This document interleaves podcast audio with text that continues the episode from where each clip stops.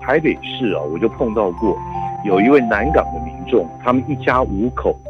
就突然就是说，哎，你是确诊阳性，对，所以他们就立刻就被这个这个卫生局呢，就是说带去隔离隔离场所去隔离。嗯，就他们家有一只猫，已经啊三天没有吃饭了，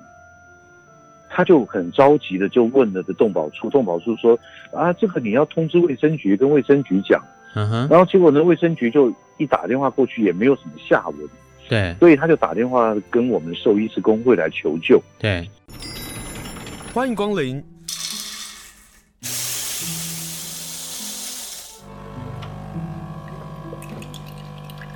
今天的盛情款待，请享用。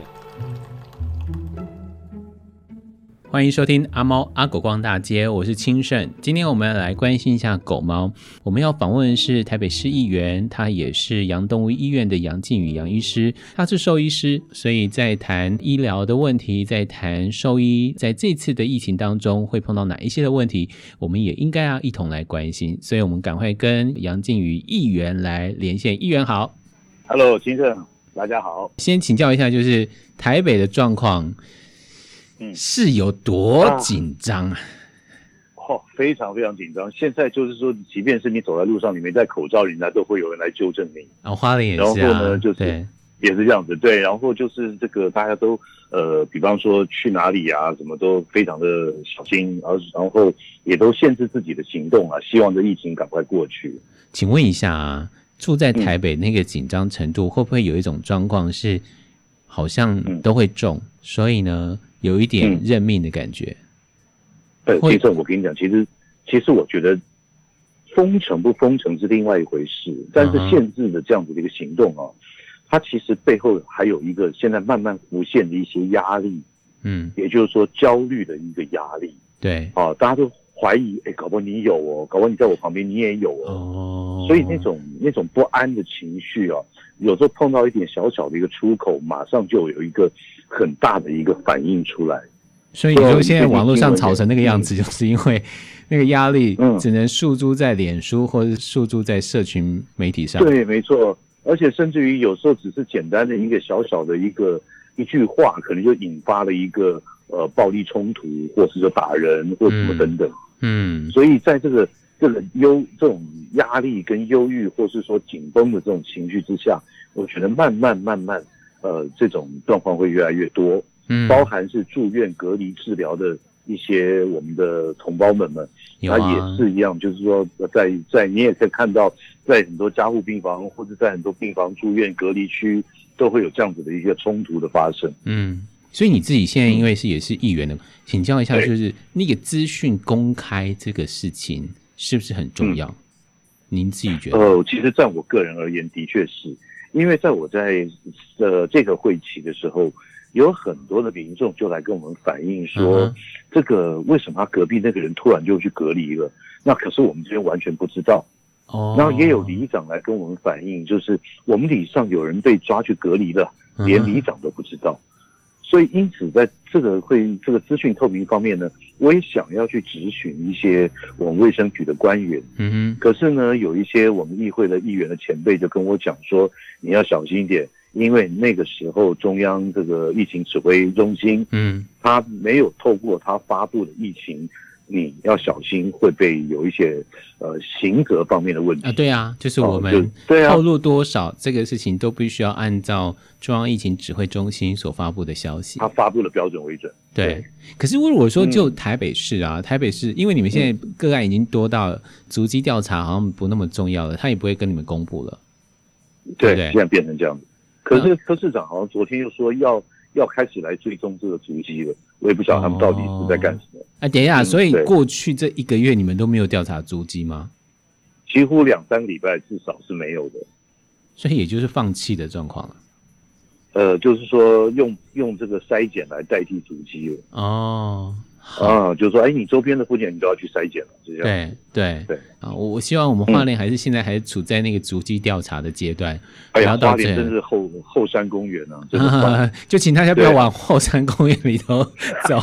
你知道现在对有一些状况是台北的朋友下来啊，然后想说，哎，来花莲透透气啊，然后到嗯河边啊玩水啊，然后但是就会造成我们花莲人的压力，我们就处在一个状况是。嗯拒绝也不是，不拒绝也不是，就是我们为了保护自嗯己，但是我们也会希望，嗯可不可以等那个疫情稍缓了之后再来花莲嗯？对，没错，现在大家就是要限制自己的活动范围嘛，嗯，然后呢，不要不要造成一些这种拥挤啊或者群聚的这种对，情况发生，才是最棒的一个保护的方式啊。我们刚刚讲到压力啊，在门嗯诊当中啊，有因为压力然后造成狗猫受伤的情况吗？到目前反而没有。那哦现在松一我口们所气碰到的，呃，我们现在碰到几个问题哦，嗯哼，就是说我们都知道这个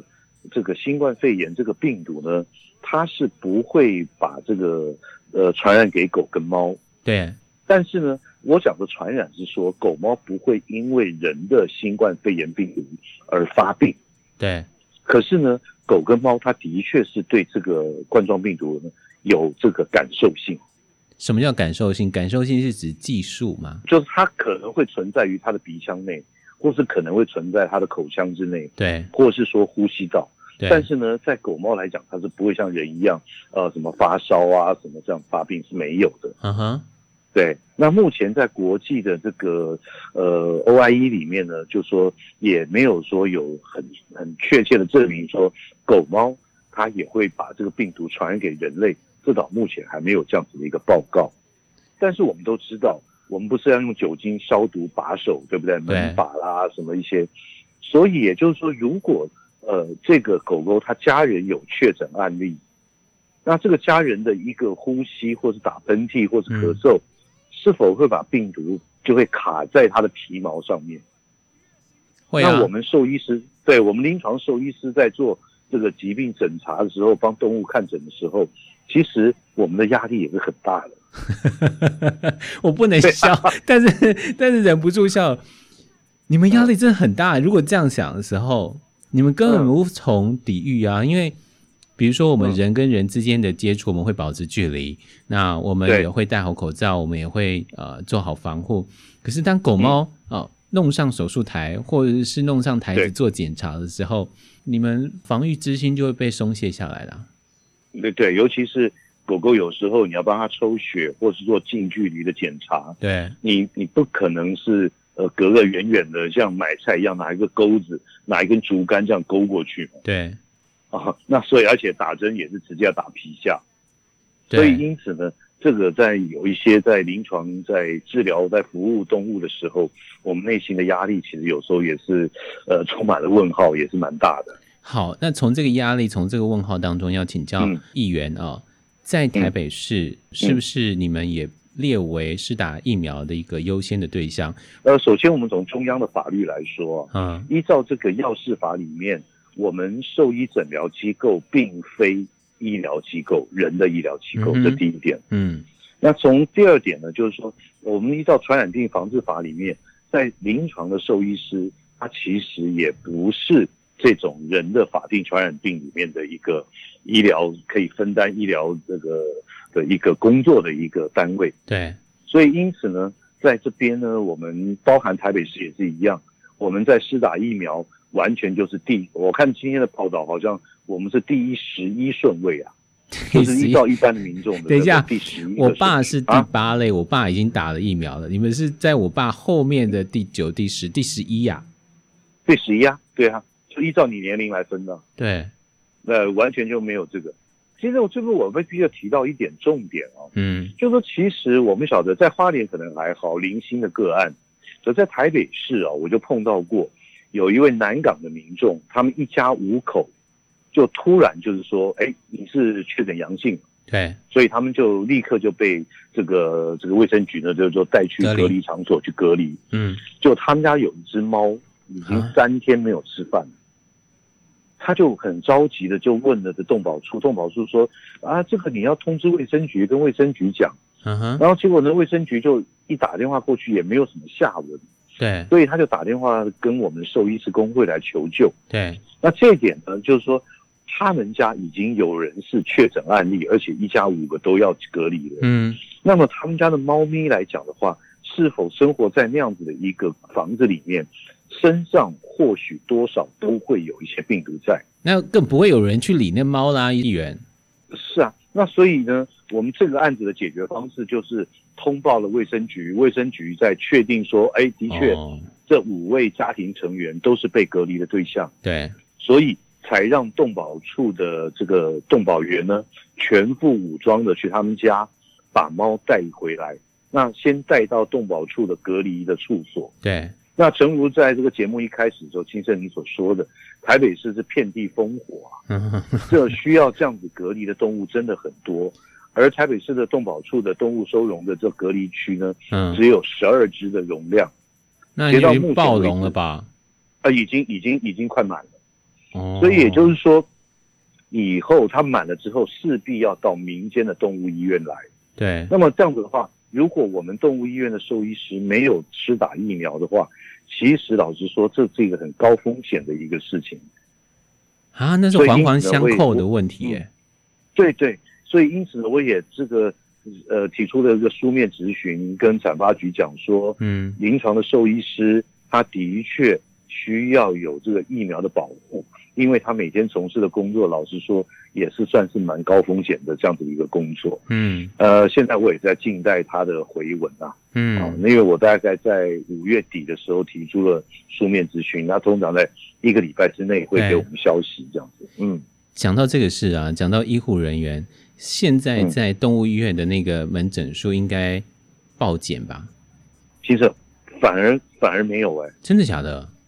大家还是因很为乖的我吧？ 狗猫就该打的疫苗还会去打，其实咱们合作狗猫的这个相关的话题很久了，对不对那我们都知道，现在狗狗、猫猫的平均寿命是越来越高，对，所以逼的主人不得不出来，因为 有些慢性病，像糖尿病、高血压、心脏病，哦，这些都必须要来定期拿药长。期对，对，所以这个衍生到另外一个话题，那我不晓得会不会发生，希望不会发生，嗯哼，就是说是否到升到这个警戒状态到第四级，嗯到，第四级的状态就是限制人民的出动、出入。对然后呢，还有就是有一些商店必须要休息。对，那这一点呢，也就我也问了这个产发局，就说如果到第四级，台北市到第四级，那动物诊疗机构是否要继续开门的问题。对，因为嗯我们晓得动物有时候紧急的状状况，不管是呃这个子宫蓄脓啦，或者不小心跌断的腿啦，对，或者说这个长期的慢性病，或者它是必须要中毒啊回诊治，疗因为大家都住在对家里的对时候也会产生这个问题。没错，嗯那哼所以说，如果全面的动物医院都停止营业的话，其实对毛孩子的生命威胁是蛮大的。嗯，那这一点方面呢，它导致初步的给我的回应是，只要是到升到第四级，动物医院还是可以继续的为大家服务的。所以目前呢，对，目前所以这点就是台北市的狗猫的饲主就不用担心这个问题对，目前是不用担心这一块哦。。我我觉得对现在花莲听众听到就还是很羡慕说，哈，原来还有动保处会派员到家里把狗猫给做安置，然后或者是哦，有这是宠一物定的要的，管精。神但你知道我们的你一定嗯政府说那个就是各个的饲主自己做安排， 我想 No 说 no no，隔离的时候不就是你来我家的时候就直接把我带走了吗？我根本没有时间去处理说我的狗猫对啊啊的问题啊。对啊，而且这个狗猫一定要单独隔离啊，不能就是说啊，让让一般的什么宠物旅馆。一对般的什么动物医院没有做隔离的，对那不行啊，它已经算是一个疫疫，就说有可能身上有带有病毒的这样子的一个情况，你嗯不，能就单独就直接这样子就就带到什么宠物旅馆去，那多危险！对。所以现在嗯面对的问题就是说，嗯除了狗猫的安置的问题，台北市有台北市的做法，可是这个做法嗯因应的人增加啊，被隔离的或者确诊的个案增加的时候，狗猫的安置它还是变成另外一端的问题。而其没错中动物医院里头的兽医师要不要打疫苗、去做一个维护，或是做一个挡土嗯墙好了啊，它是应该要被讨论的事情。对我是觉得是，那或许是因为现在大家的 focus 都在嗯，呃人的一些急诊室啊、急救啊，或是说医疗方面，对，在这一方面导致还没有想到，或者说可能还觉得没有那么重要。但嗯是我身为一个兽医出身的民意代表，对，我必须要提醒市政府要注意到这一件事情。嗯，好，今天连线访问的是台北市议员杨靖宇议员，他也是杨动物医院的院长哦。那从动物医师、从兽医师、从狗猫的部分来看看，跟我们非常亲密生活的狗猫，当我们可能不幸确诊或者是遭到隔离的时候，这些狗猫到底该怎么办？同样的，这些动物医师他们其实也在那个危险之中。医师，你们现在嗯在医院当中会做好防疫的准备吗？有啊，我们现在动物医院也是遵守室内不超过五人的一个限制嘛，啊所以你们也分一个流原了。则。有有，我们现在都鼓励大家用第一个是用预约诊约诊的制度，对，就说不需要说一下子很多人都集聚在一个候诊室里面，这第一个。那其实民众也算蛮自动配合的，就是只要在玻璃窗前看到里面，要是说哎一二三四五六，哎好像人多了一点，他们就会在外面 啊、在外面再稍微等一下再进来。对，那此外呢，对于消毒方面啊，对了，讲到消毒这边，清盛，嗯，这必须要跟我们花莲的好朋友们啊，尤其是宠物猫咪的狗狗的好朋友们说一下，因为在台北市有有许多宠物的饲主来问我，这个消毒水到底是什么成分？那对我们的毛孩子这样子去舔到、去闻到有没有致害？嗯，所以我也特别问了台北市环保局的一个科长。对，那科长的回复是说，现在全台湾统一的，不管是室内消毒或者室外消毒，嗯，都是用一千个 ppm 的这个漂白水嗯，来做消毒，但是这是针对这个新冠肺炎疫情的消毒，对，但是平时就有针对像什么病媒蚊啊，啊，或者是说这个呃定期的这种杀虫的这嗯个，哼，他那蟑个螂时候啊，他所用的，哎，对，他就是用这个呃除虫菊精或是有机磷的这种杀虫对杀虫剂，对，所以这是两两块问题。那针对就是说，现在目前大家所看到，呃，大家穿的防护衣在嗯街上喷洒药水，那对，都是一千个 ppm 的这个漂白水。包括那漂国防白部水的陆军嗯或者是其他的喷洒，军队的喷洒也是一样，是用漂白水的稀释对吗？对没错，没错。我真的碰过一个状况，就是他们走过来啊，嗯然后你就看到一堆蟑螂死在路上。呃，那一也、堆哦那也会有具有，对对对，那也有这种作用在。嗯哼，那所以现在的问题就是说，这个漂白水稀释到一千个 ppm 的时候，到底它的毒性怎么样？或嗯是说对我们毛孩子有什么样的不适应的感觉？其实我们翻开不管是药典也好，或是一些这个药一些药疾病方面的书籍来看，嗯哼，漂白水稀释到一千个 ppm，它所造成的反应大概都属于刺激引起来的。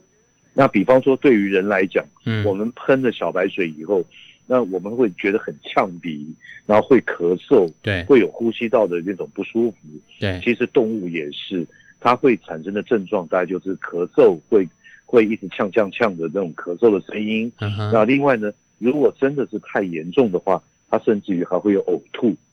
那唯一一个不太一样的是，我们人类大概不会去舔这个漂白水，对可是动物我们晓得，走在外面的街上，如果它刚刚才喷洒了这个呃消毒水的时候呢，嗯狗狗的脚一定会沾到。那沾到了以后，回到家里，狗狗没事开始舔它自己的脚掌，嗯所以多少会把漂白水舔进去。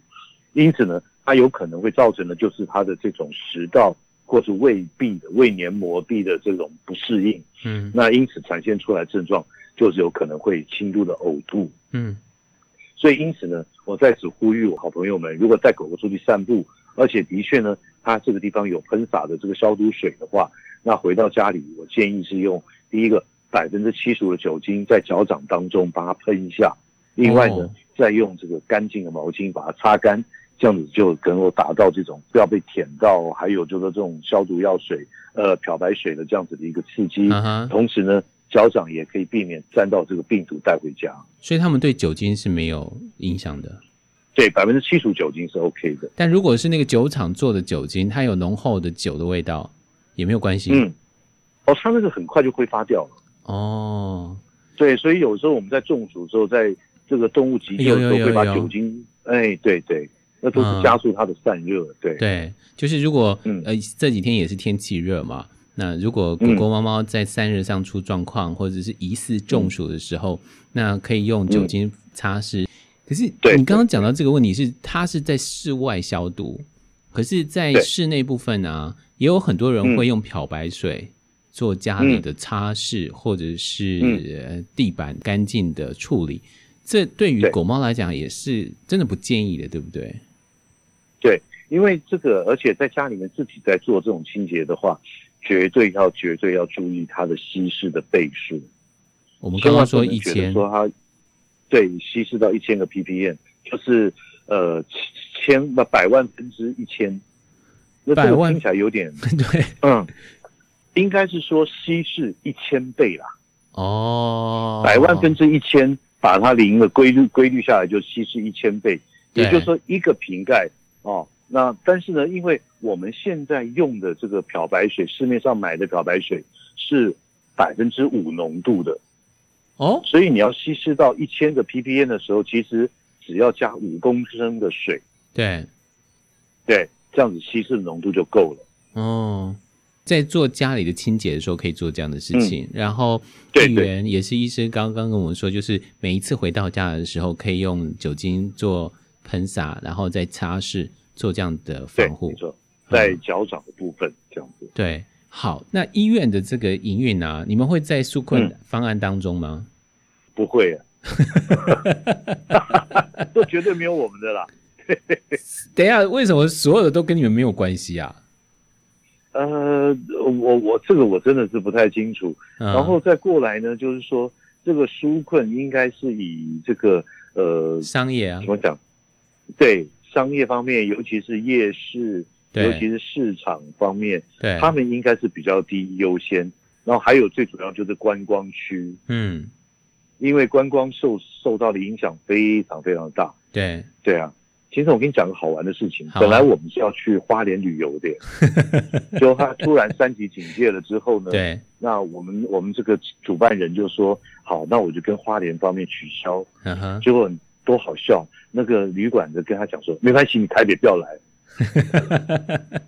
你不要来没关系。对啊， 我好想叫你说一下那家饭店到底是哪一家饭店，这么好，这么有 guts 啊！呃，对对对，是一个是一个那个民宿啊，哈哈对，啊，他就跟我们讲说，没关系，你不要来，我们不扣钱，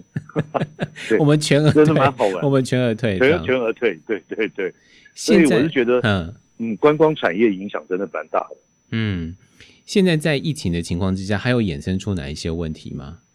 现在目前以动物来讲的话，我是觉得还好，嗯哼，就是说因为疫情的关系，它所造成的影响不大，因为毕竟它大部分都是在家里面嘛，对，啊。那在我在我这边看来，其实影响最大的真的是商业活动，嗯哼，但是这又扯起来，又扯到了整个防疫政策的问题。怎么说？也就是说，我们限制我们人民的活动，要达到隔绝传播的这个速度。对，可是毕竟这都是被动的，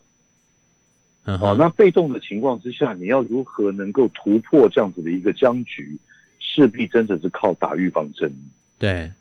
对啊，对，所以呃，像我们的柯市长呢，他平常有的讲话疯疯癫癫的，嗯哼，可是他他讲了一句话我，我真的蛮认同的， 就是每一个成功啊，他讲话真的有时候无厘头啊。 有在咨询的时候，他回答我都觉得怪怪的。OK，呃，可能他他他的想法不一样。好，那啊那他说了什但是我觉得么他？讲了一句，他说的是说，一个成功的战役没有靠防守而成功的啦。嗯，我我有我有就是看到我们他说现在这句话，他就说你，我们现在针对病毒这么一个作战，你嗯，光靠防守、靠围堵，大家躲起来，大家躲到家里，可是这毕竟是短时间的。